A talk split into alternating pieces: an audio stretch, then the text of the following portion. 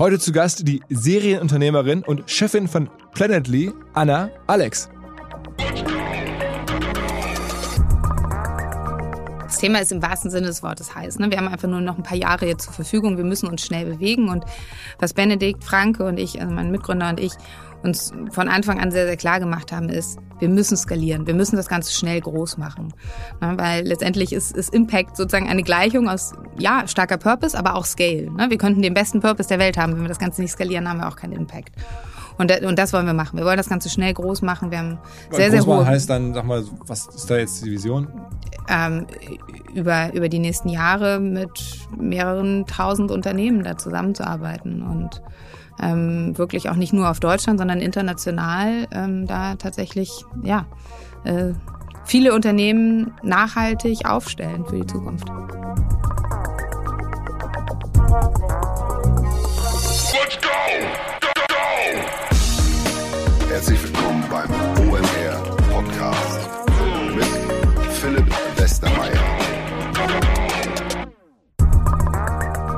Der Herbst ist da, der Winter kommt. Ich weise hin auf Dr. Pfleger Arzneimittel.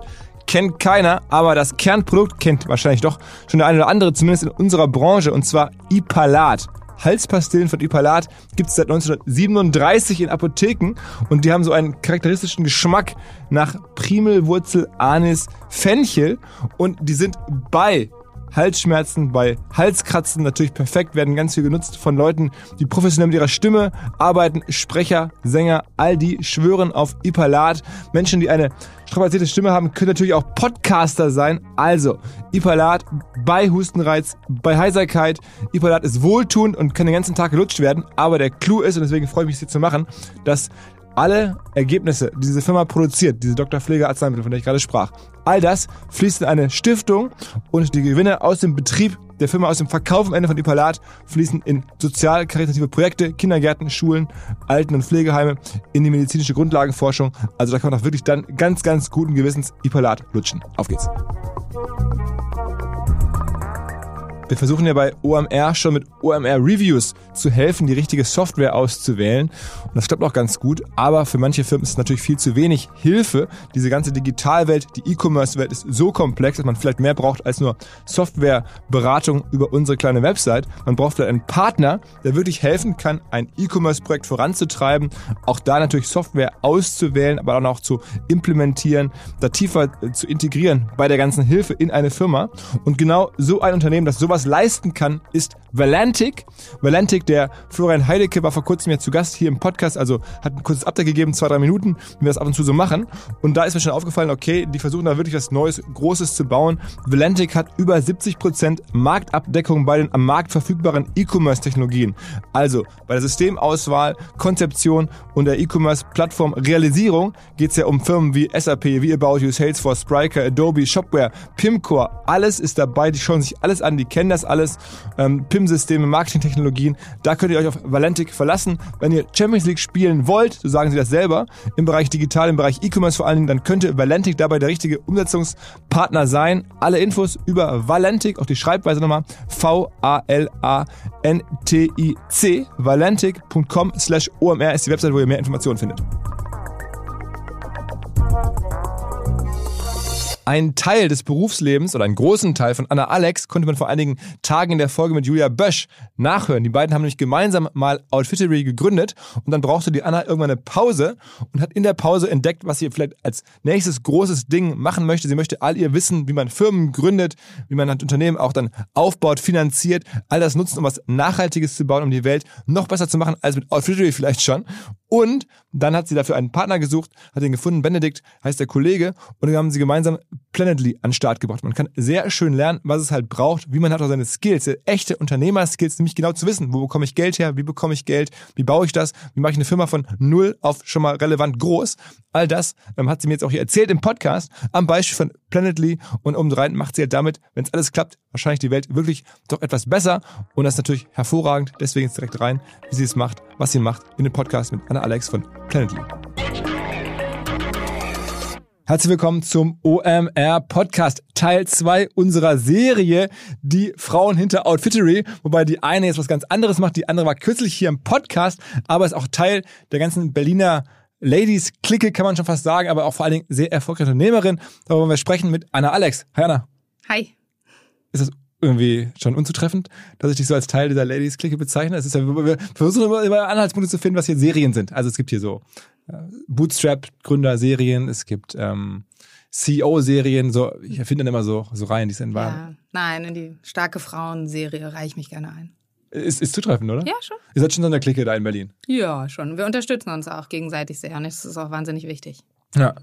Und ich meine, Julia und du ja, ähm, also die jetzt äh, vor einigen Tagen im Podcast war, ähm, ihr habt jetzt noch einen langen Weg gemeinsam gemacht. Ähm, da machen, machen wir gar nicht so viel äh, Bohai drum, deine Outfit-Zeit, weil das kann man sich ja bei Julia Bösch sozusagen im Podcast alles ausführlich und die machst du ja immer noch. Und war auch, glaube ich, irgendwie total fein damit, dass du immer rausgegangen bist. Vielleicht nur ganz kurz, wo kommst du ursprünglich her? Was hast du mal so als Background, bevor wir dann über deine heutige Firma sprechen? Ja, also ich komme ursprünglich aus Hamburg. Aha, welcome home. Wow, ja, danke. Wo bist du in Hamburg aufgewachsen? In Eimsbüttel. Ah, Mhm. und ähm, bin dann im Studium ans andere Ende Deutschlands gegangen, nämlich nach Freiburg. Ich habe äh, mir die Universität ausgesucht, die am weitesten von Hamburg weg ist, weil ich mal was ganz anderes sehen wollte. Und habe dann ähm, noch im Studium ähm, so einen kleinen Ausflug in die Corporate-Welt gemacht und war dann bei einem von den Big Four äh, Wirtschaftsprüfungen und habe da in der Steuerabteilung drei Monate in Frankfurt verbracht und hatte wahrscheinlich die schlimmsten drei Monate meines Lebens. Ich dachte so, oh Gott, das kann es doch jetzt irgendwie nicht sein und so möchte ich und kann ich nicht meine nächsten 40 Arbeitsjahre verbringen.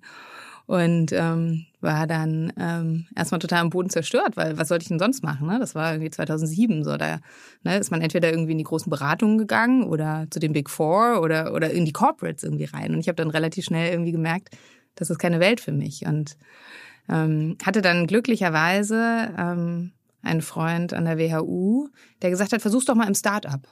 Ne? Und dann habe ich gesagt, was? Was, was ist ein Start-up? Ne? Was, was mache ich denn da? Und, ähm, und habe gesagt, das klingt irgendwie spannend, das versuche ich mal. Dann habe ich das nächste Praktikum damals in der Startup-Szene gemacht, das war dann 2008. Ähm, und bin so super früh in diese ganze Berliner Startup-Szene reingekommen, als es noch keine Szene war, ne? als, als das alles noch nicht existiert. Das ist ja Wahnsinn. War dann damals bei Rocket, ähm, habe äh, unter anderem bei Zalando gearbeitet, bei Groupon, bei einigen anderen. Zalando waren damals 150 Leute, als ich da war. Ja, und da hast du auch Julia kennengelernt, ne? Da habe ich Julia kennengelernt, genau. Und so kam dann eins zum anderen und ähm, nachdem wir uns das dann äh, zwei Jahre dort angeschaut haben, haben wir gesagt, die kochen auch nur mit Wasser, das können wir selber und das wollen wir uns jetzt beweisen. Und dann haben wir 2012 Outfittery gegründet. Und ich meine, die Story, wie gesagt, kann man nachhören, auch bei uns, auch an anderen Stellen. Ähm, ist schon beeindruckend. Also 100 Millionen Umsatz hat Julia gesagt und irgendwie über 350 Leute, glaube ich, irgendwie hat Outfittery heute. Trotzdem, vor ein paar Jahren hast du entschieden, du machst nicht mehr weiter. Ja, genau. Ich bin Ende 2018 ausgestiegen ähm, und habe das große Glück, dass Julia noch immer mit sehr viel Leidenschaft und Engagement bei der Sache ist. Und das hat mir den Ausstieg auch wahnsinnig erleichtert, ehrlich gesagt, weil ich auf die Art und Weise wusste, ich überlasse das Ganze hier Aber warum sehr bist du gute? Hände. Ähm, ich habe für mich gemerkt, ähm, dass äh, sich, nachdem ich dann sechs Jahre drin war, das Unternehmen natürlich ein bisschen geändert hat und auch die Arbeit geändert hat. Ne? Von am Anfang Ärmel hochkrempeln und sehr hands-on und wirklich aufbauen und auf der grünen Wiese und da ist gar nichts, hin zu einem Unternehmen mit, ja, damals waren 250 MitarbeiterInnen, als ich gegangen bin und ähm, ich gemerkt habe, ich brenne so richtig eher für die frühen Phasen eines Unternehmens. Und diese Phase war vorbei. Und ähm, hatte dann familiär bedingt, ich habe meine erste Tochter 2017 bekommen, habe drei Monate äh, Auszeit genommen danach. Wir waren reisen und in der Zeit habe ich gemerkt, Wahnsinn, der Laden läuft ja auch ohne mich. So, und das hat mir erstmal nochmal so ganz neuen Freiraum zum Denken gegeben. Ähm, und eigentlich auch die Frage, über die Frage nachzudenken, ist das denn überhaupt noch der Ort, an den ich wieder zurückkehren möchte? Oder gibt es da draußen noch was anderes, was auf mich wartet? Und wie kamst du dann auf das andere, was jetzt geworden ist? Ich habe mir dann ähm, 2019 ähm, ein bisschen Zeit genommen zu recherchieren und auch in mich zu gehen, was ich wirklich machen möchte und ähm, auch mit so ein bisschen Abstand irgendwie nochmal zu hinterfragen, womit ich meine Zeit irgendwie verbringen möchte. Und ähm, habe dann ähm, bin dann wieder auf auf eine Erfahrung zurückgekommen, die ich noch zu Outfittery-Zeiten gemacht habe.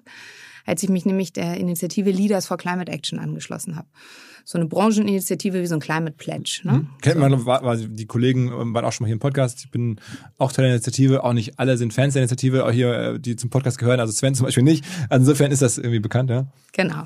So und ähm, und habe mich da relativ früh dem angeschlossen und wollte dann damals für Outfittery den CO2-Fußabdruck berechnen und ähm, habe dann geschaut, was gibt es denn da draußen, welches Tool kann mir denn dabei helfen und habe irgendwie was erwartet, ne? irgendwie ein Tool ähnlich zu Google Analytics oder sowas, ne? wo ich jetzt einfach meine Daten reinschmeißen kann und was mir dann mein Fußabdruck ausspuckt und musste lernen, dass es das nicht gibt.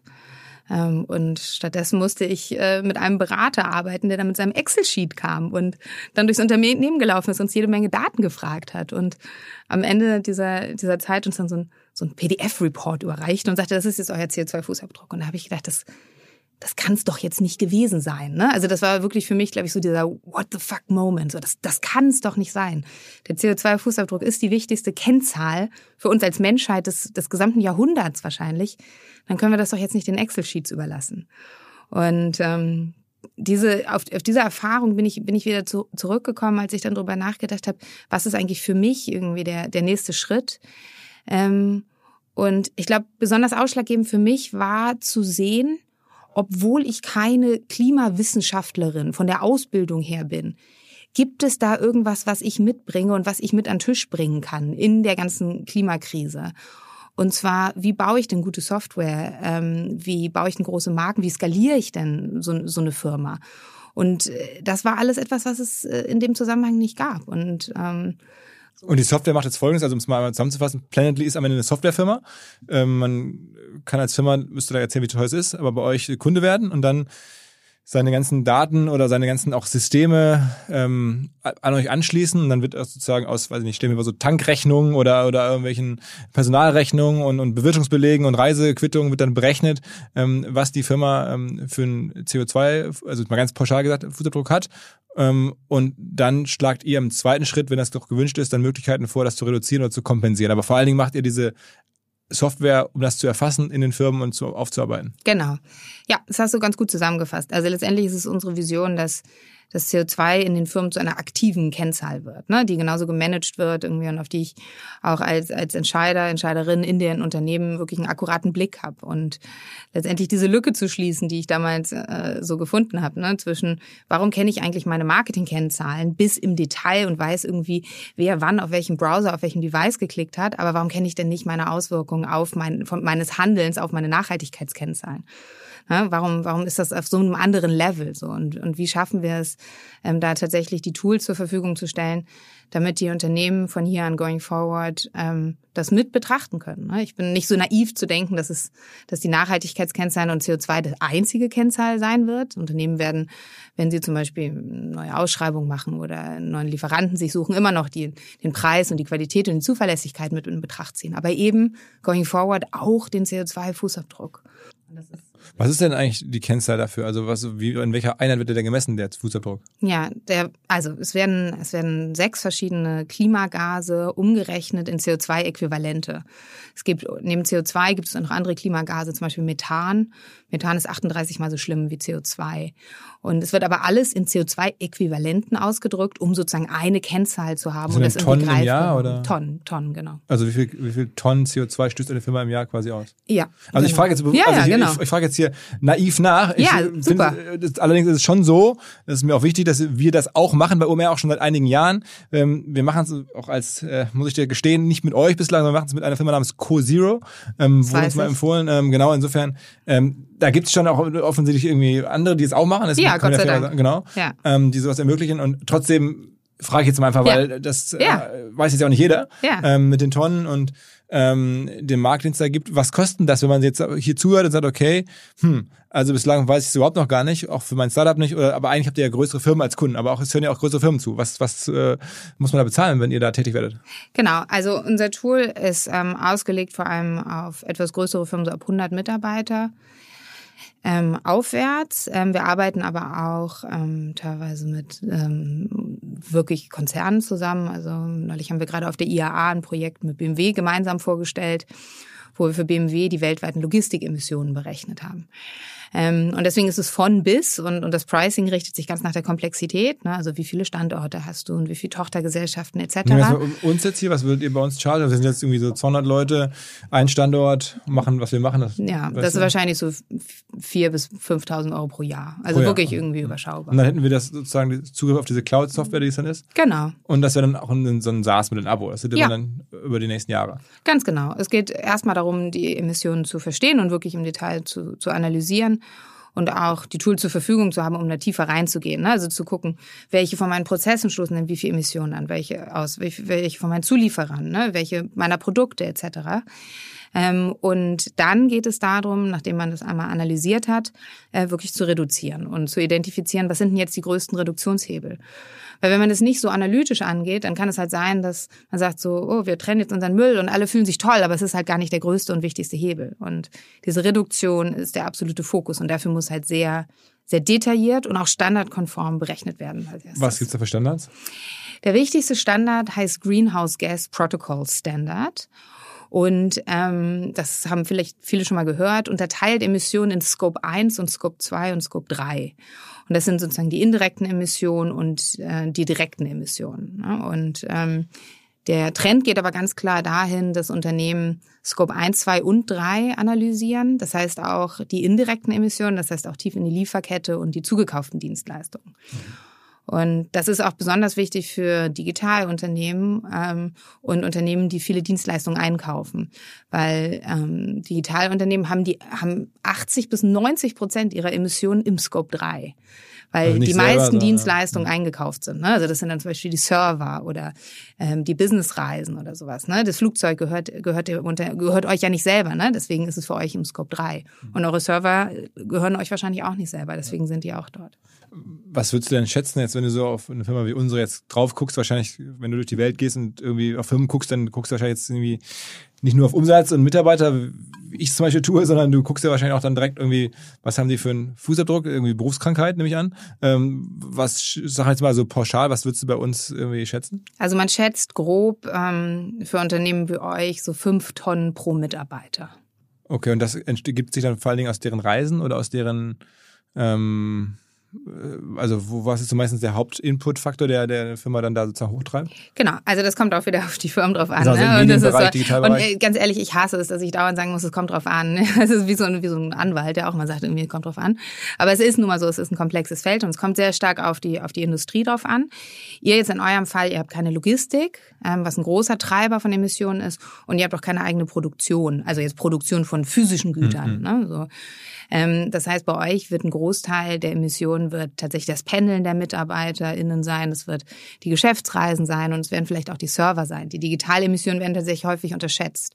Um, wir haben, um wir müssen ja sagen, wir haben wahrscheinlich dann diese Scope 3 Sachen. Wenn wir dann Leute zum Festival holen, dann reisen die auch an. Das ist ja auch. Guter Punkt, genau. Ne? Da, da wird auf jeden Fall viel, viel anfallen. Und dann halt, im, im, im also Travel. insofern, wir sind dessen auch bewusst. Also auch die ganze Frage, die wir uns seit Jahren stellen, ist, wie kriegen wir es hin, dass diese Messestände, die werden ja auch dann teilweise gebaut äh, fürs Event, dass die halt nicht sofort wieder weggeschmissen werden. Und also das ist so, so generell große Events, wenn man da bei Antwort so hinguckt, bei, bei Catering und so, das ist schon echt ein Thema, ne? Ja, auf jeden Fall. Und da hat man aber auch einen großen Hebel, also ne, sowohl wenn es irgendwie um Reiserichtlinien geht, als dann auch, wie du sagst, Catering, irgendwie, ne, wiederverwendbare Messestände etc. Und, und okay, wie gewinnt ihr jetzt Kunden? Äh, also du wirbst dafür und dann suchen da gerade zufällig irgendwelche Geschäftsführer oder, oder CEOs nach so einer Software oder wie, wie findet ihr jetzt neue Kunden? Wie finden wir neue Kunden? Also Gott sei Dank ähm, ist ja das Thema Klimakrise und Klimawandel und so aus nicht, nicht mehr in der Nische. Ne? Als wir angefangen haben, also Ende 2019, Anfang 2020, da war das Thema ähm, auch schon im Kommen, aber im Moment ist es ja tatsächlich egal, welche Konferenz du anschaust und welche Zeitung du aufschlägst. Und ich glaube, das ist nicht nur meine Bubble. In, in Deutschland zumindest. Ja. ja, in Deutschland zumindest, genau. Ja, guter Punkt. Ähm, und ähm, dementsprechend beschäftigen sich einfach gerade unglaublich viele Unternehmen damit. Zum einen, weil sie verstanden haben, ähm, dass wir da vor einer wahnsinnig großen Transformation der ganzen Wirtschaft stehen und dass die Unternehmen, ähnlich wie in einer digitalen Transformation, die sich früh bewegen, daraus wirklich große Benefits haben können für die, für die Employer Brand, um die besten Talente da draußen zu gewinnen, für die Konsumentenmarke, aber auch für die Kapitalmärkte und Investoren. Ähm, ich sagte mir gerade einer unserer Kunden, Kienbaum, sagte er irgendwie, ja, wir hatten ein Interview, da habe ich mit jemandem gesprochen und die Person hat dann gefragt, was denn unser CO2-Fußabdruck ist. Und ähm, dann konnte ich das nicht beantworten, das will ich jetzt ändern. Ne? Aber ähm, okay, wie, wie kamt ihr an Kienbaum? Also ich meine, ich, das, ich verstehe schon, dass die jetzt alle da so ein bisschen mehr Bewusstsein entwickeln. So, das heißt also, die Unternehmen suchen aktiv nach einer Lösung. Ähm, viele, äh, die in der Vergangenheit ähm, diese Berechnung mal gemacht haben, hatten die gleiche Eingebung wie ich, ne, dass dieses Excel-Sheet nicht ausreicht und keine gute Lösung ist. Ähm, und damit suchen sie aktiv nach einer Lösung. Die meisten Unternehmen so weit sind jetzt über Empfehlungen zu uns gekommen oder auch über Presse. Wir hatten irgendwie über 100 Presseartikel. Also ihr schaltet jetzt keine Jahre. Anzeigen, Suchanzeigen bei Google oder so, sondern macht jetzt keine Instagram-Kampagne dazu? Ja, in ganz kleinem Maße experimentieren wir ein bisschen mit drum herum, aber es ist definitiv gerade nicht der kein wichtiger Kanal. Wie viele Kunden habt ihr denn? Wir haben 150 Unternehmen, mit denen wir zusammenarbeiten. Also, das gibt ja seit zwei Jahren oder so, ne? Ja, genau. Und das ist ja schon irgendwie eine ganz gute Entwicklung. Ja. ja, wir haben ordentlich Gas gegeben. Dazu gehören HelloFresh, Home24, der Economist. Ähm, das heißt, ihr macht dann auch schon ein paar Millionen Umsatz? Äh, darüber äh, verlieren wir leider keine Worte. Aber, äh, gut, ihr seid ja keine riesige Firma. Insofern, wenn man jetzt überlegt, 4000 mal 150 kann man es ja fast noch ausrechnen. Ähm, dann ist es schon, schon irgendwie im Millionenbereich, könnte ich mir vorstellen. Ja. ja. Also, also, du schüttelst deinen Kopf, ja. ähm, ja, genau. Und ähm, ihr habt am Ende jetzt Entwickler, die das, das Software gebaut haben. Genau. Und die ist dann da so eine Schnittstelle zu, was sind so die wichtigsten Systeme auf Firmenseite, die man anschließen muss? Also wo ziehst du am meisten Informationen aus, aus SAP oder was haben dann Firmen für Standardsoftware, auf die ihr dann zugreift? Ja, das ist ein interessantes Problem, weil das ist halt auch ein technisch sehr großes Problem, weil wir ganz viele verschiedene Daten, ne? das sind sozusagen Querschnittsdaten, die wir brauchen. Das heißt, wir brauchen Daten aus dem ERP-System, aus dem Travel Management, aus dem CRM-System, aber auch von den Servern, aus, dem, aus, aus der Finanzbuchhaltung. Überall daher brauchen wir Daten. Und deswegen haben wir insgesamt jetzt schon 50 äh, Entwickler und Entwicklerinnen, die bei uns tagtäglich diese Software weiterentwickeln und das Ganze für unsere Kunden so angenehm wie möglich gestalten. Das heißt, äh, manchmal macht es Sinn, die Systeme direkt zu integrieren und sich die Daten vollautomatisiert da rauszuziehen. Manchmal ergibt es aber auch Sinn, erstmal einen Export hochzuladen, den ich zum Beispiel aus meinem Travel Management System runtergeladen habe. Und was wir letztendlich im Hintergrund machen, ist, wir füllen Datenlücken. Ja, also wenn du, sagen wir mal, du bist ein, ähm, ein E-Commerce-Shop ähm, und du verwendest Ware, die irgendwie aus Asien hierher geschifft wird und du weißt jetzt äh, nicht irgendwie mit welchem Schiff oder sowas eine Sendung kam. Du weißt aber, wann sie in welchem Hafen angekommen ist. Dann wissen wir wiederum und füllen im Hintergrund sozusagen auf, welche Frachter sind denn wann von, von A nach B gefahren und wie groß sind die und was haben die denn getankt und können damit dann wieder die Emissionen ähm, sehr, sehr akkurat berechnen und auffüllen. Und, ähm, und auf solchen, auf Basis von solchen Insights können wir dir dann tatsächlich ja, richtige Reduktionsmaßnahmen und Hebel aufzeigen, wo du durch Effizienzsteigerung, Beiladen, höhere Auslastung der Transporte etc. ordentlich Emissionen einsparen kannst. Wie viele Leute seid ihr insgesamt jetzt? 100 Leute. 100 Leute in zwei Jahren aufgebaut ist, ja. ja. Und er hat irgendwie zum Start eine Finanzierungsrunde gemacht, wie es immer so ist. Ich glaube, da kamen vier Millionen rein oder so. Ja, genau. Insgesamt sieben haben wir jetzt. Ähm, ja, ja. Da war noch eine zweite Runde dann davor. Ja, noch? die bestehenden haben noch mal ein bisschen was reingetan. Okay, sieben. Und, aber ihr braucht wahrscheinlich noch mehr, um das hinzubekommen. In den nächsten Monaten, Jahren noch eine weitere Finanzierung? Also so eine Finanzierung ist ja immer so ein bisschen die Frage, was braucht man und äh, was, was, was, kann, was kann man haben. Ne? Und das ganze Thema Climate Tech ist in den letzten einem Jahr oder sowas, würde ich mal sagen, wahnsinnig heiß geworden. Ne? Also ganz viele Funds da draußen launchen jetzt dedizierte extra Funds für Climate Tech, weil es eine riesengroße ähm, Investmentmöglichkeit auch ist ne? und weil es letztendlich ein riesengroßer Markt ist, der da gerade entsteht. In Zukunft werden Millionen von Unternehmen ihre CO2-Emissionen reporten müssen und werden wirklich ganz substanzielle Investitionen in Reduktion und wahrscheinlich auch in Ausgleich investieren. Und ähm, deswegen ähm, gibt es da gerade sehr viel Geld zur Verfügung für das Thema. Also ich stelle mir jetzt mal vor, wenn du jetzt eine Finanzierung aktuell machen würdest, dann wäre die Firma da zu Zwecke dieser Valuation, ne, die Firmenbewertung schon so 30, 40, 50 Millionen wert? Wahrscheinlich schon. Bestimmt. Bestimmt. Vielleicht sogar mehr. Vielleicht sogar mehr. Wer weiß. mach, doch mal, mach doch mal eine Bewegung. Aber also, okay, es, es läuft also sogar ganz gut und das Thema ist so heiß, dass man auch dann entsprechend hohe Bewertungen bekommen kann. Genau, das Thema ist im wahrsten Sinne des Wortes heiß. Ne? Wir haben einfach nur noch ein paar Jahre jetzt zur Verfügung. Wir müssen uns schnell bewegen. Und was Benedikt, Franke und ich, also mein Mitgründer und ich, uns von Anfang an sehr, sehr klar gemacht haben, ist, wir müssen skalieren. Wir müssen das Ganze schnell groß machen. Ne? Weil letztendlich ist, ist Impact sozusagen eine Gleichung aus, ja, starker Purpose, aber auch Scale. Ne? Wir könnten den besten Purpose der Welt haben. Wenn wir das Ganze nicht skalieren, haben wir auch keinen Impact. Und, und das wollen wir machen. Wir wollen das Ganze schnell groß machen. Wir haben sehr, sehr hohe... heißt dann, sag mal, was ist da jetzt die Vision? Ähm, über, über die nächsten Jahre mit mehreren tausend Unternehmen da zusammenzuarbeiten und ähm, wirklich auch nicht nur auf Deutschland, sondern international ähm, da tatsächlich, ja, äh, viele Unternehmen nachhaltig aufstellen für die Zukunft. Mhm. Ähm, ganz kurz, weil du hast gerade Benedikt erwähnt, ähm, du hast also nach Julia entschieden, einen Co-Gründer zu haben. Wie kam das? Ja, genau. Ich wollte nie wieder eine Frau als. Nein, Quatsch. Julia, wenn du es hörst, nein. Ähm, nee, aber es ist tatsächlich eine interessante Erfahrung. Genau. Ich hatte eine Mitgründerin und jetzt habe ich einen Mitgründer. Ähm, kam einfach Einfach so. Benedikt kenne ich auch schon aus den alten Rocket-Zeiten. Also wir kennen uns auch schon seit über zehn Jahren. Der hat dazwischen Helpling gemacht, glaube ich, ne? Genau. Und Benedikt hat eine ähnliche unternehmerische Reise wie ich mitgemacht. Ich mit Outfittery, er mit Helpling. Und ähm, dann kam eins zum anderen. Und wir haben Gott sei Dank irgendwie per Zufall einfach gesprochen in der Zeit, in der ich mich neu orientiert habe und mich gefragt habe, was eigentlich als nächstes kommt. Und er hatte ähnliche Erfahrungen und auch ähnliche ähm, ja, ähnliche Gedanken hinsichtlich, ne, wie, so, das kann doch irgendwie nicht sein. Ne? Ich, ich weiß noch, wir saßen dann beim, beim Mittagessen im Soho-Haus und irgendwie am anderen Ende der Welt hat der Amazonas gebrannt. So, ne? Und das, das war halt einfach irgendwie so eine, so, so, eine, so eine Gap in unserem Kopf, wo wir gesagt haben, das kann irgendwie nicht sein. Wir, ne, irgendwas, irgendwas müssen wir tun. Und ähm, ja, und dann haben wir gemerkt, äh, als wir so unsere Gedanken dazu abgeglichen haben, dass wir da so ein paar äh, paar ähnliche Sachen äh, sehen und haben uns dann entschlossen, das zusammen zu machen. Gibt es irgendwie dann, sagen wir mal, ein großes äh, Vorbild, wie es ja auch häufig bei Rocket früher war, man sah irgendwas irgendwie, dass jemand anders sowas schon mal dazu gemacht hat. Ähm, in dem Fall auch? Also gab es irgendeine Firma oder gibt es irgendeine Firma in dem Bereich, die das ähnliches macht? Nee, tatsächlich nicht. Also mittlerweile gibt es auch weltweit einige Climate Tech Startups, die, die einen ähnlichen Fokus haben. Ähm, aber zu dem Zeitpunkt haben wir das ähm, äh, gab es das noch nicht. Und das muss man auch mal sagen, und das finde ich auch einen ganz interessanten Aspekt, weil vorhin auch schon erwähnt ist, ne, in Deutschland. Wir in Deutschland und Europa haben da tatsächlich die Möglichkeit, hier eine global eine Vorreiterrolle einzunehmen.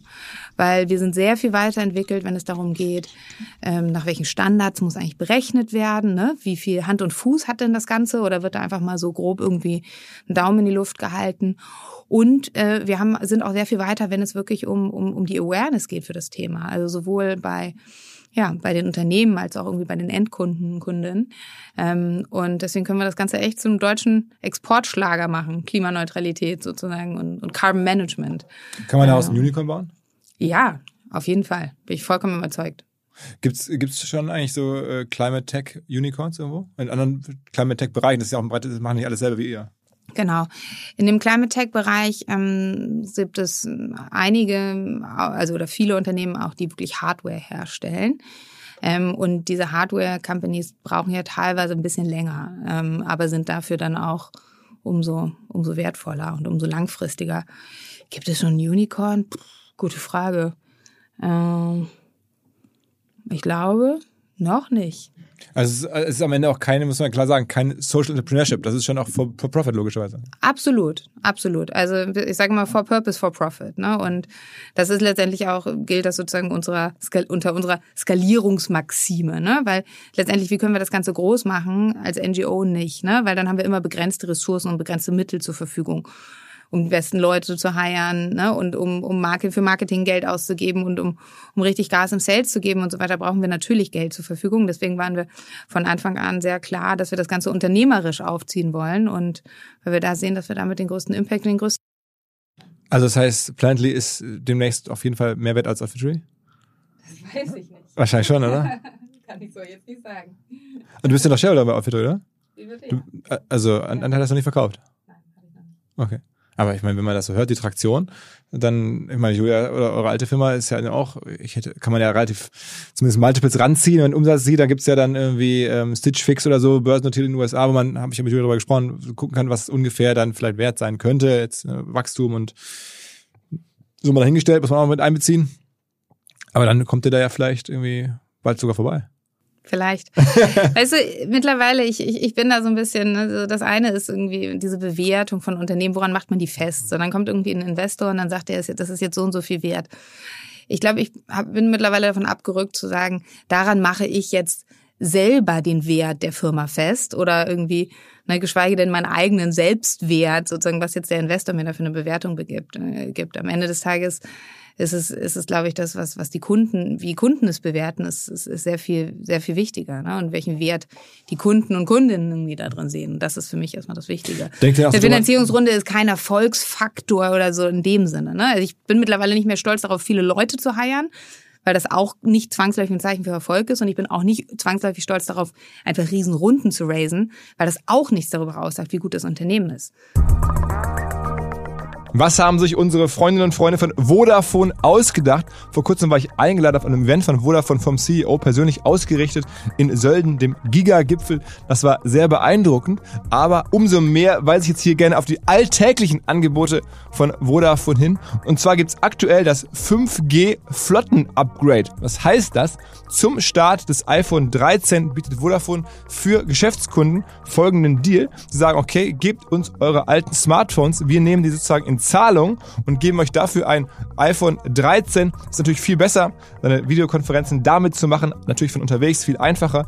Es gibt die hohe Einfachheit von iOS 15 sowieso. Deswegen denkt darüber nach, ob ihr nicht vielleicht Vodafone Business Kunde werden wollt oder wenn ihr es schon seid, wenn ihr vielleicht schon den Red Business Prime Tarif habt, dann einfach das Flotten Upgrade zu nutzen und hier die alten Smartphones in Zahlung zu geben. Wirklich, wir reden hier von Firma, nicht von Einzelpersonen. Also eine ganze Firma kann sagen, okay, wir switchen jetzt aufs iPhone 13 und nutzen dabei Vodafone. Alle Infos unter vodafone.de slash Flottenupgrade. Auf geht's!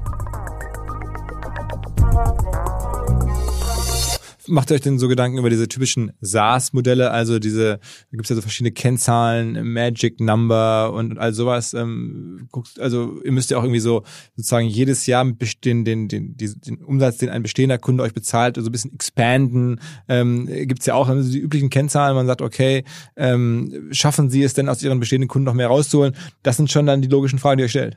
Genau, das sind schon die Fragen, die wir uns stellen. Letztendlich ist es aber ein Feld, ähm, wo wir keine künstliche Nachfrage schaffen müssen, sondern wo die Nachfrage ganz natürlich da ist, weil ähm, Unternehmen in den letzten Jahren vielleicht da noch gar keine Budgetline hatten. Ne? Also die hatten in ihrem finanziellen Budget noch überhaupt gar keine Line für, für Climate. So, und in den nächsten Jahren werden ganz viele Millionen Unternehmen das haben. Und das ist dann, ein Teil geht für die Analyse, ein größerer Teil aber noch für die Reduktionsmaßnahmen, die ich umsetze. Zum Beispiel Elektrifizierung der Flotte oder auch für Kompenso Kompensationsmaßnahmen. Wie steht es denn zur Kompensation? So. Also es ist eine Kompensation, das ist ja die alte Diskussion. Am Ende, äh, Reduktion ist natürlich viel, viel wertvoller, ähm, weil dann ist das Zeug einfach nicht in der Luft. Ne? Weil äh, Kompensation äh, ist ja auch so, ne, immer der Vorwurf ist auch ein bisschen Augenwischerei. Genau. Also ich glaube, es ist ganz wichtig, ähm, zu überprüfen, erstmal, wie ein Unternehmen berechnet hat und hat ist es den Standards gefolgt. Dann zum Zweiten zu schauen, hat ein Unternehmen Reduktionsziele herausgegeben und hat es diese Reduktionsziele dann auch erreicht. Und Was ist denn eigentlich realistisch da? Also schafft man, wenn wir jetzt das machen würden, oder, ne, oder wir machen es ja, aber wenn wir jetzt, jetzt irgendwie neu antreten würden, ähm, würdest du sagen, naja, 30 Prozent schaffen alle oder? Mm, also wir identifizieren meistens Quick Wins von 20 bis 30 Prozent pro Jahr. Ähm, und am Anfang sind die Reduktionsschritte aber noch größer und irgendwann werden sie ein bisschen kleinteiliger. Wirklich, du kannst bei jedem Modell fast, also auch bei Industriefirmen, irgendwie mal eben schnell 30 Prozent einsparen. Mal eben schnell ist das nicht, aber wenn man genau hinschaut, dann identifiziert man die schon. Das kann ich jetzt bisher teilen, so das ist das, was wir im Schnitt identifizieren, ja. Okay, wow. Ja. Und dann trotzdem habt ihr auch die klassischen Kennzahlen, also ihr wisst dann irgendwie auch Rule of 40 und, und irgendwie so, äh, ob, ihr, ob die Kunden jedes Jahr mehr bei euch einkaufen als im Jahr zuvor und so. Genau, und, und das ist das ist mein Punkt. Ne? Letztendlich ähm, sozusagen die Analyse ist der erste Schritt und nachher dann die Reduktion und, und, und die Kompensation. Also dieses Budget bei den Unternehmen entwickelt sich gerade erst und wird über die nächsten Jahre im Schnitt noch stark anwachsen. Ne? Also das heißt, ähm, wir müssen uns da jetzt nicht irgendwelche Features ausdenken, die dann irgendwie künstlich die Nachfrage ankurbeln, sondern das ist einfach noch, das ist noch so krass grüne Wiese. Ne? Da ist noch so viel zu tun und da sind wir noch so weit weg davon, dass Unternehmen das wirklich als aktive Kennzahl annehmen können im Unternehmen. Also um ein konkretes Beispiel zu geben, äh, ne, irgendwie äh, Unternehmen wollen dann nicht nur den Fußabdruck ähm, analysieren, sondern wollen sich auch eben Ziele setzen, wollen diese Ziele nachverfolgen können, wollen Szenarienanalysen machen können, wollen dann in die Reduktion gehen, wollen dann äh, ihre ihre ihre Supply Chain mit mit involvieren etc. Also da ist noch ganz ganz viel Potenzial, da wirklich reinzuwachsen und immer besser zu werden. Da stehen wir noch ganz am Anfang. Mhm, mh. Okay, aber sag mal, wenn man Reduktion dann äh, durch hat oder diese 30, 40 Prozent da sogar geschafft hat und dann Kompensation ähm, ist ja ein nächstes Thema, da hilft ihr jetzt auch schon mit? Genau, wenn die Unternehmen kompensieren wollen, dann unterstützen wir sie dabei, damit sie da nicht ähm, irgendwie in die falschen Hände geraten.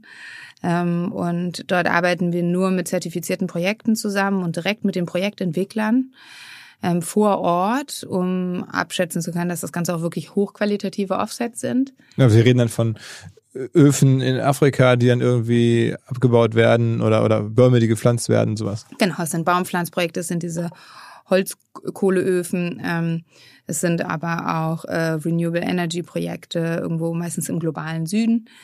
Ähm, diese Projekte werden immer darauf überprüft, ob sie die Zusätzlichkeit erfüllen. Das heißt, ob sie wirklich CO2 einsparen ähm, oder aus der Atmosphäre herausziehen und ob sie auch das Geld brauchen, die freiwillige Kompensation von Unternehmen oder ob sie eigentlich in sich schon profitabel wären. Wenn sie das wären, könnten sie nicht finanziert werden.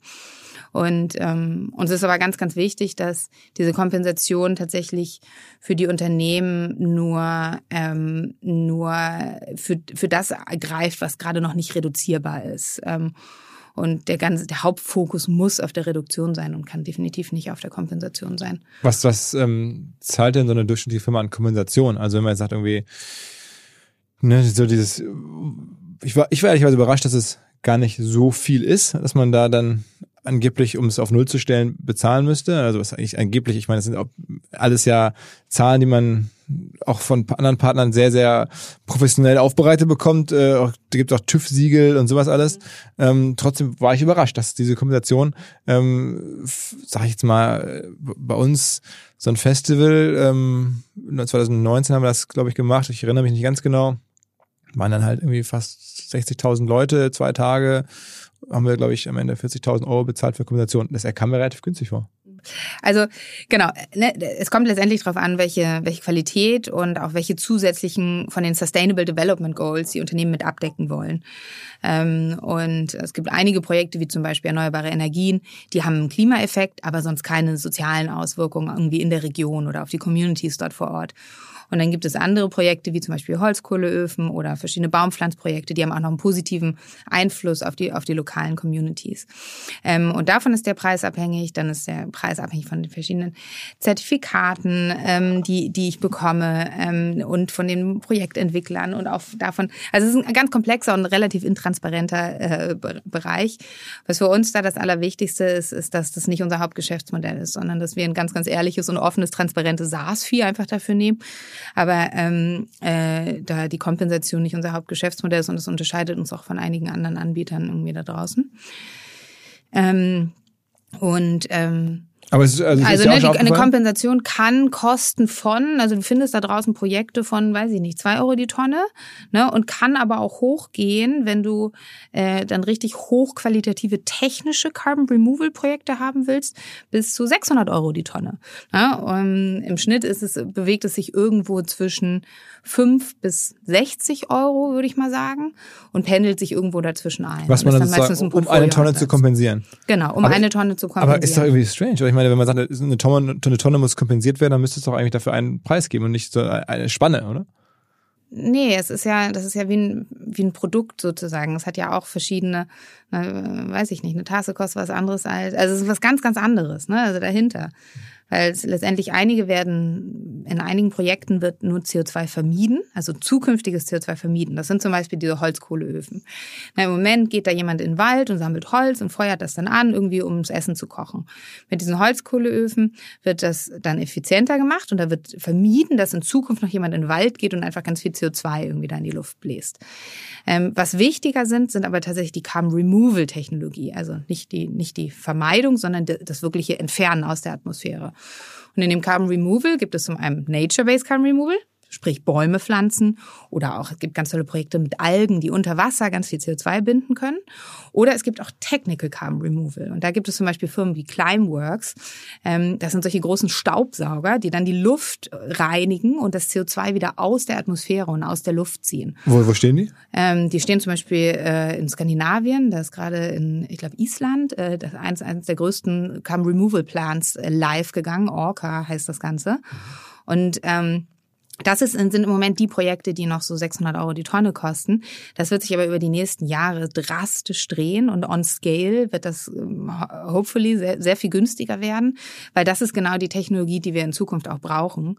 Ähm, und wir werden in Zukunft immer mehr auf Carbon Removal gehen und nicht nur auf Carbon Avoidance. Mhm bist du bei den ganzen Klimazielen, die es so gibt, generell, also ich meine, das ist ja das, das, das 1,5 Grad Ziel, ähm, dann dieses Deutschland äh, klimaneutral 2035. Sind das zwei Sachen zum Beispiel, die sind ja so die vielleicht bekanntesten Klimaziele, sind, wo du sagst, die kann man schaffen noch oder ist auch schon einmal realistisch? Also es ist auf jeden Fall mega ambitioniert. Letztendlich ähm, haben wir ähm, haben wir als, als, als Deutschland haben wir haben wir noch vier Gigatonnen, die wir emittieren dürfen, bis wir auf null sein müssen. Und ähm, pro Jahr emittieren wir gerade über 730 Millionen Tonnen. Das heißt, wir haben nur noch de facto fünf Jahre Zeit, um, wenn wir genauso weitermachen wie jetzt, ohne zu reduzieren, können wir noch fünf Jahre genauso weitermachen und dann müssen wir auf Null sein. Ähm, wenn wir es schaffen zu reduzieren, zum Beispiel durch einen früheren Kohleausstieg, ähm, dann gewinnen wir dadurch sozusagen ein bisschen Zeit. Aber es ist schon alles super tight. Und wo man auch klar sein muss, sind das die aktuellen Regulierungen aus der Politik und die aktuellen Ziele, die von der Politik ausgerufen wurden, ähm, sind nicht kompatibel mit dem 1,5 Grad Ziel. Also das heißt, ähm, selbst wenn wir dem folgen, schaffen wir das nicht. Mhm. Bist du dann so äh, dann auch eher jetzt im grünen Lager oder bist du dann auch so persönlich eher im, weiß nicht, Fridays for Future Lager oder, oder wo bist du so? Nee, also persönlich bin ich da ehrlich gesagt nicht. Ähm, davon habe ich uns auch immer relativ klar abgegrenzt. Ich finde das super, was die machen und aber ich sehe uns nicht auf der Aktivistenseite, sondern wir wollen Teil der Lösung sein ähm, und wir sind nicht die, die anklagen. Ne? Also die Aktivisten sind ja immer die, die den Zeigefinger heben. Ähm, und das, da sehe ich uns nicht, sondern wir wollen den Unternehmen tatsächlich einen Ausweg bieten und von hier aus jetzt nach vorne gucken und überlegen, wie können wir es denn von hier aus besser machen. Ähm, und ja, natürlich trotzdem so, ne? Irgendwie unser halbes Team war bei der letzten Klimademo. Und auch bei der Wahl habe ich jetzt persönlich die Partei gewählt, bei der ich die größte Klimakompetenz gesehen habe. Ich glaube, wir müssen die Wirtschaft mitnehmen. Ne? Es bringt nicht, damit nur mit, nur mit Verboten äh, vorwärts zu gehen, sondern wir müssen da auch Anreize schaffen. Aber äh, da sehe ich viel Aufbruchsstimmung an, an allen Seiten und sehe auch einfach, dass ähm, auch gerade auf EU-Ebene da jetzt viele Dinge umgesetzt werden, die es für Unternehmen richtig attraktiv machen, in Zukunft sich grüner und nachhaltiger aufzustellen. Mhm.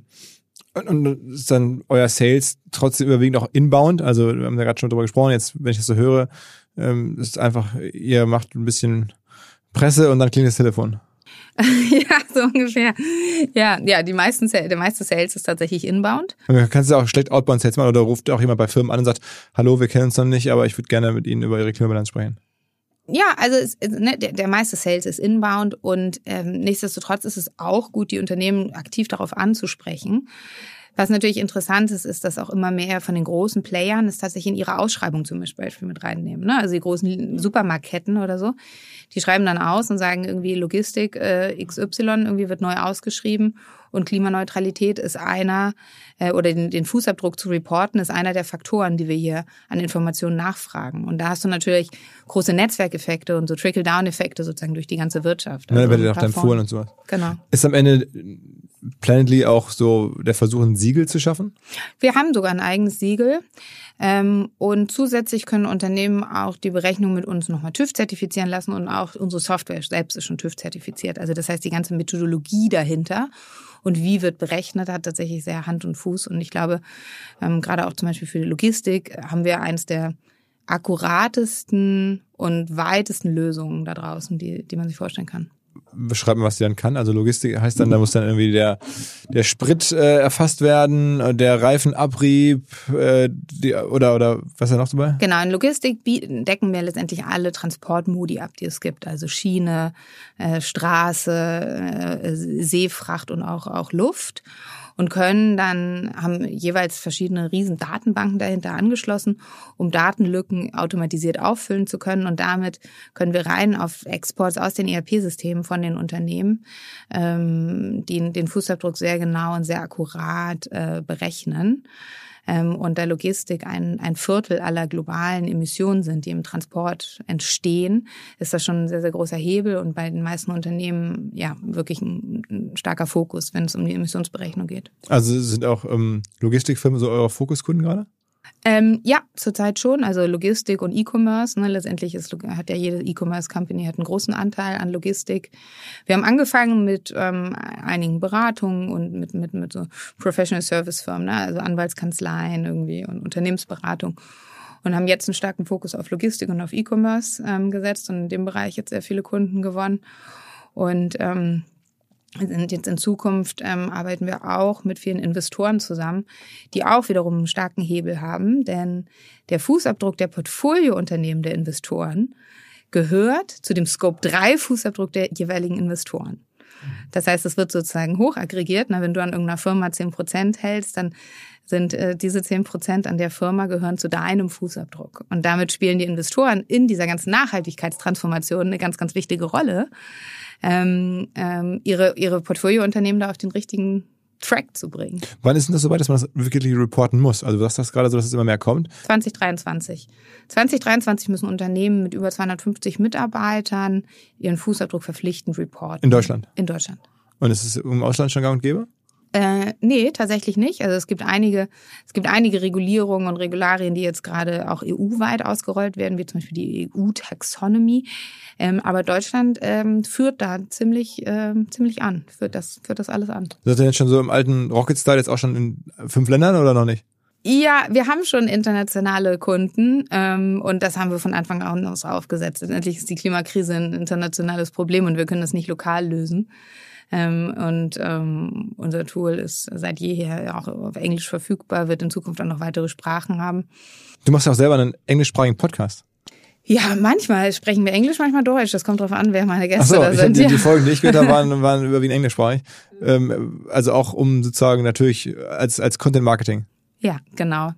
Genau, was ich habe ähm, den sogenannten Planetly Climate Chat ins, ins Leben gerufen. Das ist eine kleine Sache hier im Vergleich zu euch, ne? Aber was, ähm, was, was mich daran besonders interessiert hat, ist nicht über die ganzen politischen Aspekte und so weiter der Klimakrise zu sprechen, sondern über so diese persönlichen Reisen hin zu, ne? Was hat eigentlich, was treibt denn die Leute dahinter irgendwie und was treibt denn die Leute jeden Morgen irgendwie aufzustehen und wie empfinden sie denn das da, ne? So diese, diese Reise, darüber sprechen wir.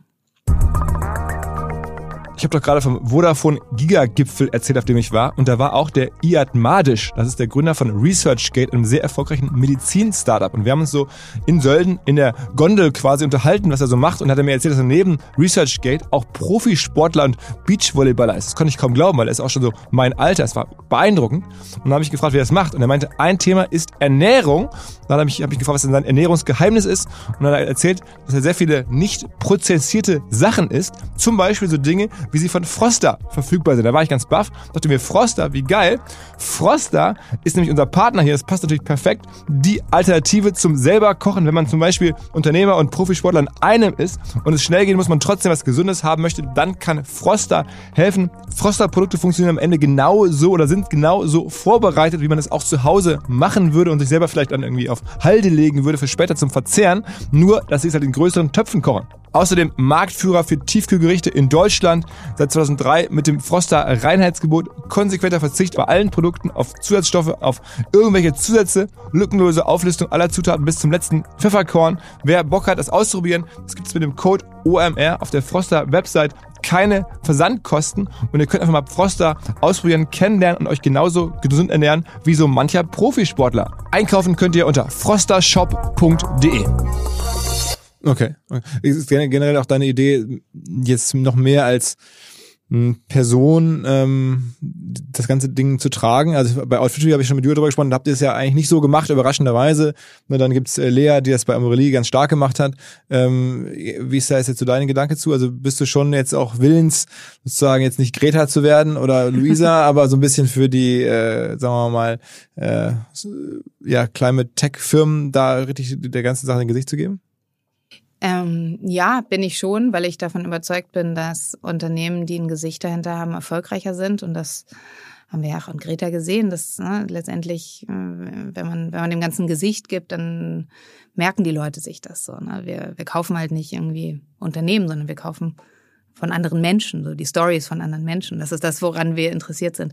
Insofern, ja, bin ich ähm, und bin ja auch als solches sehr aktiv. Ich habe ähm, einmal die Woche auf LinkedIn immer irgendwie einen Post, was sind die Climate Positive News, was ist also was da draußen in der Welt passiert diese Woche, ne? Und was hat sich Positives im Klima in allen Klimasachen getan und was war diese Woche? Ähm, oh, das weiß ich nicht, das muss ich Freitag erst machen. Mach okay. ich mal Freitag. ähm, und ähm, und bin ähm, jetzt auch in, in, in zwei Nachhaltigkeitsbeiräten, einmal für die Zeit, im Green Council, mhm. ähm, gemeinsam mit Luisa Neubauer, mit äh, Joe Keser von Siemens, mit Jeffrey Sachs und außerdem auch dem Vodafone Nachhaltigkeitsbeirat äh, beigetragen. Sind das, sind das kraftvolle Gremien oder sind das mehr so auch, sagen wir jetzt mal ganz böse formuliert, eher so Greenwashing-Gremien? Also ähm, über die Zeit kann ich noch nicht sagen, aber da vermute ich, dass es sehr kraftvoll ist mit der, mit den, mit den Leuten, die da noch drin sind. Sonst wäre, glaube ich, auch Luisa irgendwie nicht dabei. Ähm, hatten wir aber letztendlich noch keine Sitzung. Das ist in zwei Wochen, glaube ich, die erste. Bei Vodafone kann ich sagen, ich finde es super, dass die, dass, dass so ein Konzern wie Vodafone das macht, sich da auch ganz bewusst Leute reinholt, die, ähm, die auch mal kritisches Feedback geben, ne? Ähm, und ähm, mit denen sie sich, ähm, so letztendlich holen sie sich ja von mir so die Best Practice. Ne? Wie, was muss ich machen, um wirklich ein Carbon Hero zu sein? da draußen, um mich wirklich bestmöglich aufzustellen. Ähm, und äh, das, das finde ich super. Und bisher äh, kann ich sagen, da sind wir auf jeden Fall ähm, auf, auf einem guten Weg. Es ist gleichzeitig aber noch wahnsinnig viel zu tun. Werdet jetzt viel angefragt, weil so viel Climate-Geld im Markt ist. Also das jetzt irgendwie fast schon, manchmal kommt mir das so vor, ich bin jetzt auch ne, kein Experte für dieses Thema, Thema, aber mehr Geld im Markt, äh, mehr Fonds fast als jetzt auf einmal Startups, die da wirklich sinnvoll so viel Geld gebrauchen können. Äh, dadurch, dass es doch einige Hardware-Startups auch gibt und auch einige Companies gibt, die wirklich erstmal noch echt ganz schön viel Research machen müssen, wird das Geld durchaus gebraucht. Also ich möchte nicht, dass äh, ne, hier irgendwie, dass irgendjemand denkt, das ist jetzt zu viel Geld irgendwie, weil wir brauchen jeden Cent und es ist genau richtig, dass jetzt gerade so unglaublich viel Geld in diesen Bereich fließt. Aber ja, definitiv ist es viel Geld im Markt und wir kriegen deswegen auch ordentlich Investoren inbound. Und bei den Firmen ja, ist ja auch so, glaube ich, ein bisschen das Thema, dass viele auch einfach Sorge haben, da jetzt auf dem falschen Fuß erwischt zu werden und irgendwie das dann irgendwie so einen Shitstorm zu bekommen, weil sie halt sich nicht kümmern. Ähm, Gibt es da die Gefahr, dass ihr auch so als Greenwashing so ein bisschen missbraucht werdet nach dem Motto, nein, nein, bei uns alles super, wir arbeiten auch mit Planetly zusammen und äh, deswegen passt schon alles? Naja, letztendlich stehen wir ja genau dafür mit unserem Namen und deswegen sind wir da auch so hinterher und sehen auch da in der Technologie und in der Software die große Möglichkeit, auf der einen Seite sehr viel genauer zu sein als die bisherigen Methoden da draußen und auf der anderen Seite auch sehr viel einfacher noch zu sein für die, für die Unternehmen, die es letztendlich anwenden. Ähm, und ich sehe das bei uns nicht, weil die Unternehmen, die mit uns arbeiten, sind wirklich richtig daran interessiert, ihren Fußabdruck im Detail zu verstehen. Die wollen diese Dashboards haben, die wollen da richtig rein, die wollen da richtig tief mit. Ne, Wer ist es bei den Firmen eigentlich meistens, der das macht? Also welche Person so einer Organisation der CEO macht ja nicht. Ja, ja naja, genau. Also häufig wird es doch getrieben durch die CEOs. Ähm, äh, oder aber, wenn die Firmen eine Nachhaltigkeitsabteilung haben, dann reden wir mit denen. Ähm, oder aber, was wir auch zunehmend sehen, ist, dass es bei den CFOs liegt, weil es sich langsam zu so einem Compliance-Thema entwickelt. Ne? Also irgendwann musst du deinen Fußabdruck reporten. Ähm, und wenn du das nicht tust, dann hast du ein Compliance-Problem. Und das ist ja auch häufig in der Finanzabteilung aufgehangen. Und das ist ähm, sozusagen, und was wir intern noch machen, ist intern, was, was sozusagen immer unser Counterpart in den Unternehmen ist, ist der oder die sogenannte Climate Officer. Das heißt, das ist eine Person, ja, die das einfach, die zusätzlich zu ihrem irgendwie Dayjob noch einen Hut mit aufsetzt und sagt, ich kümmere mich um das Thema, ich koordiniere intern so ein bisschen Und was man über unsere Software machen kann, dann kann man sehr, sehr einfach die verschiedenen Verantwortlichen in der Software taggen. Also zum Beispiel, ne, dann irgendwie die Serverdaten kommen vom CTO ähm, und die, die Finanzdaten kommen irgendwie vom, vom CFO oder so weiter. Und dann werden die Leute in der Software getaggt. Das ist wie so ein integriertes Taskmanagement. Und dadurch ist die Datensammlung stark vereinfacht gegenüber dem, wie sie davor war. Macht ihr so Vertriebspartnerschaften? Also wenn ich so drüber nachdenke, glaube ich, dass das jetzt, äh, es sei denn, das Telefon klingelt permanent eh inbound, da muss man vielleicht nichts machen. Ähm, aber wenn man jetzt so outbound rangeht, dann kann man schon so ein bisschen anrufen auf Null äh, bei einer Firma und sagen, wollt ihr nicht mal mit uns drüber reden, ist wahrscheinlich schwierig. Aber wenn ihr jetzt mit irgendwie einer Vodafone, die auch viele Geschäftskunden haben, das weiß ich zum Beispiel selber sehr genau, gemeinsam hingeht und also so, da haben ja viele Firmen wahrscheinlich Bock drauf. Macht ihr sowas? Ja, auf jeden Fall. Ja, machen wir. Haben wir auch schon ein paar ähm, sehr erfolgreiche. Wir haben zum Beispiel gerade eine Vertriebspartnerschaft bereits announced mit Personio. Ähm, und was da ist, da dem neuen Superstartup in Deutschland. Ja, dem okay. neuen Superstartup, genau, ja, fantastische Runde, die die da gemacht haben. Und ähm, da sind zum Beispiel ähm, dann Daten, die aus dem Personio anonymisiert natürlich zu uns gelangen, die auch Teil des Fußabdrucks sind. Ne? Also nämlich das Pendeln und wie oft kommt eigentlich wer in welches Büro. Ähm, und das, das sind dann Daten, die wir uns einfach daraus auch ziehen können. Und ähm, die, ne, auf die Art und Weise ist das, ist das Ganze, ergibt das Ganze dann auch für die Kunden, die mit Personio und mit Planetly gemeinsam zusammenarbeiten, sehr viel Sinn. Aber ich meine, da gibt's ja eine, ich kann sich vorstellen, eine Salesforce oder viele andere, die das ja auch so gefühlt wahrscheinlich interessant finden. Ja, auf jeden Fall. Aber das ist bei euch noch irgendwie jetzt. Ähm Absolut, nee, wir sind sehr aktiv dabei, also ne, mit Vertriebspartnern, da, da sinnvolle Partnerschaften äh, aufzubauen. Ähm, ganz besonders auch, weil wir uns auch tatsächlich als Software-Company sehen. Wir beraten auch, wir nehmen die Unternehmen auch an der Hand. Wir lassen jetzt niemanden im Regen stehen, aber unser Kernmehrwert ist tatsächlich die Software. Ähm, und da ergibt sich in, in alle Richtungen sehr sinnvolle Partnerschaften, die man da angehen kann. Und jetzt machst du das noch so drei, vier Jahre und dann ist die Firma wieder recht groß, nehme ich mal an. Wenn es so weiterläuft, dann seid ihr dann irgendwie ein paar hundert Leute und dann ist ja für dich wieder der Punkt wahrscheinlich erreicht, wo du sagst, ich bin eigentlich besser in der Frühphase und gehst wieder raus? Das weiß ich nicht.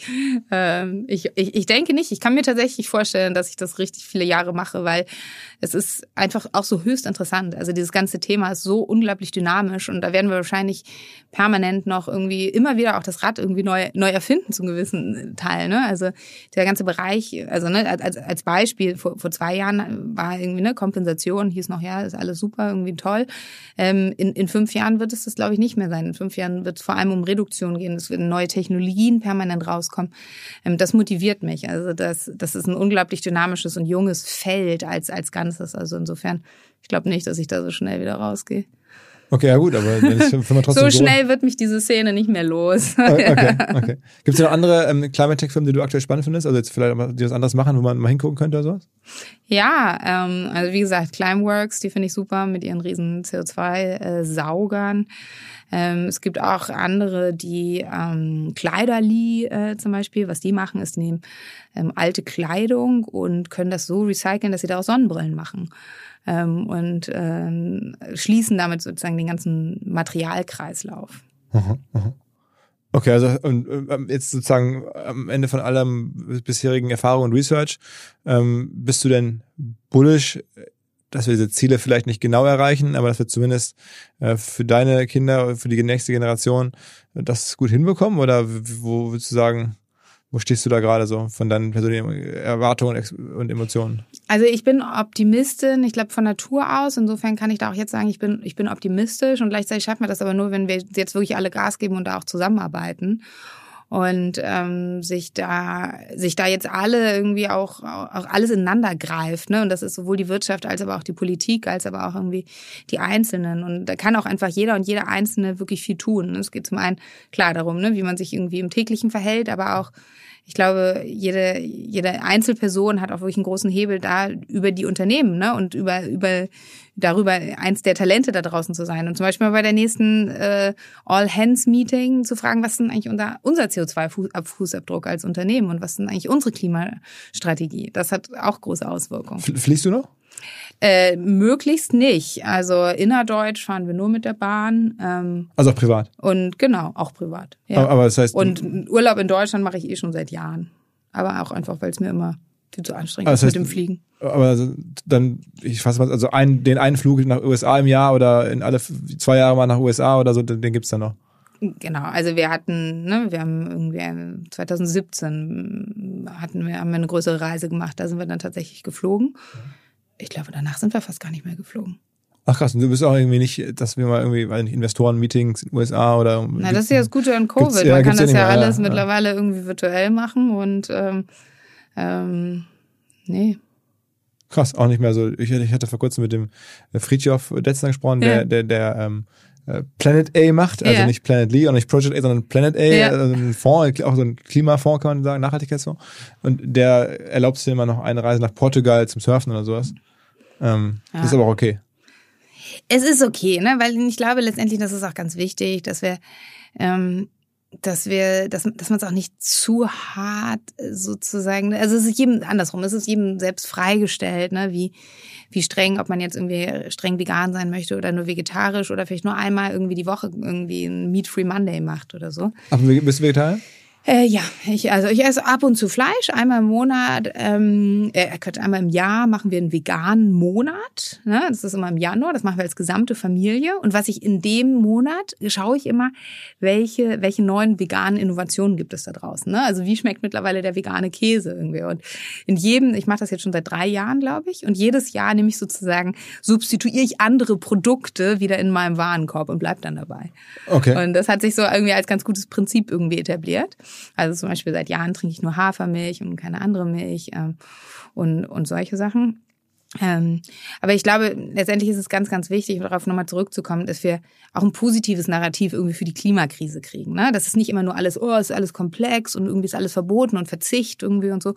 Wenn wir sagen, auch, es ist, ist wunderbar, ne? Es ist besser für die Gesundheit, vegane Ernährung, es ist besser für unsere Kinder, wir haben irgendwie eine grüne Zukunft, saubere Luft und so weiter. Da, da ist so viel Positives drin und so viel positive Energie auch. Und ich glaube, das sind die wichtigen Aspekte, die man herausstellen muss. Und machst du den hier manchmal fertig. Also mir geht es manchmal so, dass man denkt, okay, äh, die Rolle von Deutschland am Ende, selbst wenn wir es hier gut hinbekommen, ist trotz aller Vorbildwirkungen und trotz aller Innovationen, die man industriell hat, doch relativ klein vielleicht.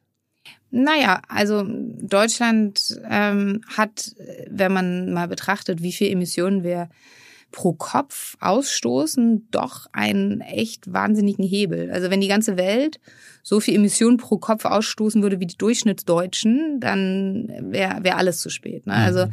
insofern haben wir da als Deutschland ähm, erstens schon echt eine große Verantwortung und zweitens aber auch einen, einen großen Hebel und eine große Vorbildsfunktion, ähm, da die anderen Länder ähm, mitzunehmen. Ähm, und ähm, da, das sehe das seh ich schon. Also ähm, da, ich glaube wirklich, da kann, kann Deutschland führend sein in dem Bereich.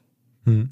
Ist ja am Ende auch ein politisches Thema so ein bisschen. Ne? Also eine Firma mit einem irgendwo auch politischen, ja, äh, Berührungspunkten zumindest, ähm, hat sich überrascht, dass jetzt gerade von den jungen Leuten so viele jetzt FDP gewählt haben, weil das man denkt ja immer so, wenn man so der Blase ist, die wären jetzt bestimmt alle grün und die Generation ist halt Fridays ist ja dann doch nicht ganz so scheinbar. Ähm, war das für dich äh, überraschend? Wie viel Prozent waren denn FDP von den jungen Leuten? Von, ich glaube, von den Erstwählern waren, das war, war die FDP die äh, stärkste Partei. Ach echt? Ich dachte die Grünen. Ich hatte irgendwo eine Auswertung gesehen, Leute unter 30. Hm. Und, und da habe ich die Grünen, äh, ja, okay, genau. und da habe ich die Grünen ja, als stärkste ja, Kraft gesehen. Ähm, ich glaube, letztendlich ist, ne, was, was, was, was das ja uns zeigt, ist es sowohl grün als aber dann auch irgendwie FDP und liberal. Also das heißt, ne, wie können wir in eine grüne Zukunft steuern, das Ganze aber mit Anreizmechanismen und mit Marktdynamiken machen, anstatt mit irgendwie nur Verboten. Ähm, und ich glaube, das ist, äh, das ist tatsächlich das Gebot der Stunde, ne? Und was, was, was wir hinkriegen müssen. Und was dann auch, also mit CO2-Zertifikatehandel äh, zum Beispiel, ne? Und mit, mit weiteren Anreizen über Staatsfonds, staatliche Gelder etc. Da gibt es ja einige Instrumente, die uns sozusagen zur Verfügung stehen. Aber es gibt jetzt selten, dass du so ein bisschen so, so Backlash spürst oder so wirklich so Pushback, wo irgendwelche Leute sagen, boah, bleib mir jetzt in dem Thema weg äh, oder sorry, haben wir ja kein Interesse dran gerade. Ja, ich glaube, die Unternehmen würden, also mit denen rede ich wahrscheinlich, also die würden nicht mit uns sprechen, ne? So, ähm, aber es ist schon auch gut, teilweise mal so aus unserer Bubble rauszukommen, ne? Weil wenn man in so einer Bubble drin ist, dann irgendwie mag man meinen, alle Unternehmen beschäftigen sich jetzt gerade mit. Das stimmt natürlich irgendwie ist auch ja für, nicht ganz, ehrlicherweise nicht äh, ganz einfach sehr, für, viele. Hm? für einige ist ja nicht so ganz einfach, ne? Also muss man ja auch sagen, also ich glaube, bei aller Wichtigkeit ist natürlich für viele Firmen auch jetzt viel existenzieller als jetzt für Digitalfirmen. Ne? Das ist ja auch immer leichter für Digitalfirmen, sich so zu entwickeln und sowas äh, auch zu bezahlen oder, oder ne, zu reduzieren vielleicht, als jetzt Firmen, die industriell arbeiten und, und die sagen, ey, das ist genau das, was ich mache. Wenn ich das jetzt, wie soll ich das reduzieren? Ne? Oder, oder ich, das ist mein, mein Geschäftsmodell eigentlich. Und da es ist ja auch schon brutal für einige, dass das jetzt, was jahrelang okay war, jetzt nicht mehr okay ist. Ne? Ja, das stimmt. Aber wir sehen auch gerade sehr viel Nachfrage aus der Industrie und aus dem Mittelstand und aus produzierenden Unternehmen. Äh, besonders auch dadurch, dass wir jetzt gerade einen starken Fokus auf, auf Logistik haben und auf Produktion haben. Ähm, aber diese Unternehmen, die kommen vielleicht, ne, die, die kommunizieren das vielleicht nicht von Tag eins an, ne? Die, aber die wollen trotzdem für sich erstmal verstehen, wo stehe ich denn da und wie ist denn auch mein Risiko going forward. Äh, ähm, und ähm, insofern ähm, kriegen wir auch aus der Seite sehr, sehr viel Nachfrage. Und diese Unternehmen sind natürlich super wichtig, die müssen wir mitnehmen. Ne? Die Industrie ähm, ist da, spielt da ein ganz, ganz, also die wirklich heavy, heavy Industrie spielt da eine ganz wichtige Rolle. Okay. Okay, also ich bin äh, sehr gespannt, wie es weitergeht. Ähm, man kann sich wahrscheinlich bei euch melden, wenn man sagt, okay, ich will auch mal wissen. Es gibt ja bei euch auf der Webseite auch, ähm, wenn man jetzt unter 100 Mitarbeitern ist und es trotzdem irgendwie einmal erheben möchte, wie groß der CO2-Abdruck ist, dann kann man das so ein bisschen holzschnittartiger machen, aber dafür umsonst mit so einem Rechner, ne? Genau, wir haben so einen 5 Minuten Klimarechner, der ist wirklich äh, relativ grob, äh, nicht zertifiziert, keine zertifizierten Berechnungsstandards dahinter, ähm, aber gibt dir schon mal so einen ersten ersten Blick darauf, ne, wie hoch deine Emissionen sein könnten. Für alle Unternehmen, die aber Logistik haben oder die, die produzieren oder die ein bisschen komplexer sind, ist das dann nichts mehr. Also unter 100 Mitarbeitern kann man da mal so grob irgendwie seine Emissionen schätzen. Über 100 Mitarbeitern sollte man am besten eine Demo bei uns buchen oder sich direkt bei mir melden und dann ähm, okay. ähm, stellen wir gerne das richtige Tool vor. Okay, ich mache gerne Intros. Also wer es einmal wissen möchte, wer ähm, Interesse hat, äh, ja, sich zu vermessen, vermessen zu lassen von Anna und ihr. Und früher habt ihr auch vermessen. Habt ja, ihr die Männer vermessen nach ihren Größen und jetzt vermesst ihr Firmen nach ihrem CO2-Fußabdruck. Also ja, wir vermessen die Welt. Genau, die große Vermesserin. ähm, also wir werden es auf jeden Fall ähm, weiter verfolgen. Ähm, ja, ich drücke die Daumen. Ähm, und du hast jetzt ja gesagt Unicorn. Äh, also das vergesse ich jetzt nicht. Ähm, mal, mal gucken, wann, wann glaubst du? Äh, und geht letztendlich darum, was wir für einen, für einen Impact haben und wie viele Millionen Tonnen CO2 ja. wir ja. reduzieren können, anstatt was die Bewertung ist. Okay, okay, okay. Anna, also ähm, ja, verstanden. Ähm, coole Wahl, glaube ich. Super Karriere, herzlichen Glückwunsch. Da bin ich äh, sehr beeindruckt, ja, das wirklich hier so hinzubekommen. Und, und ich kann mir schon vorstellen, das inspiriert viele. Ja. Cool, dass du es machst. Danke. Vielen Dank. Danke. Alles klar. Ciao, ciao. Ciao. Zum Schluss noch ein Hinweis auf unsere hauseigene OMR Academy. Da bieten wir die verschiedensten Kurse, Wissensvermittlung im Bereich Digital Marketing, Digital Business an. Und am 5. November startet der nächste Kurs. Es geht diesmal um E-Mail-Marketing, einen der wichtigsten Kanäle im Digital-Marketing überhaupt. Unterschätzen die allermeisten Menschen, wie groß E-Mail-Marketing sein kann, wenn man es richtig spielt, wenn man weiß, wie Verteilermanagement funktioniert, wie man weiß, wie Datenmanagement funktioniert, wie Automatisierung, Tracking, Reporting, Optimierung im E-Mail-Marketing funktioniert. All das kann man in diesem Kurs lernen. Wie immer ein zehnwöchiger E-Learning-Kurs mit zwei bis drei Stunden Lernaufwand pro Woche. Man bekommt am Ende ein Zertifikat. Man lernt eine ganze Reihe von Experten aus der Branche kennen. Man hat dann auf jeden Fall lange was davon, kann das ganze Wissen natürlich perfekt in das eigene Unternehmen reintragen. Dafür ist es gedacht. Und als Hörer dieses Podcasts bekommt man 10% Rabatt auf den Kurs. Alle Infos unter omr-academy.de. Der Rabattcode lautet OMR Podcast. Dieser Podcast wird produziert von Podstars bei OMR.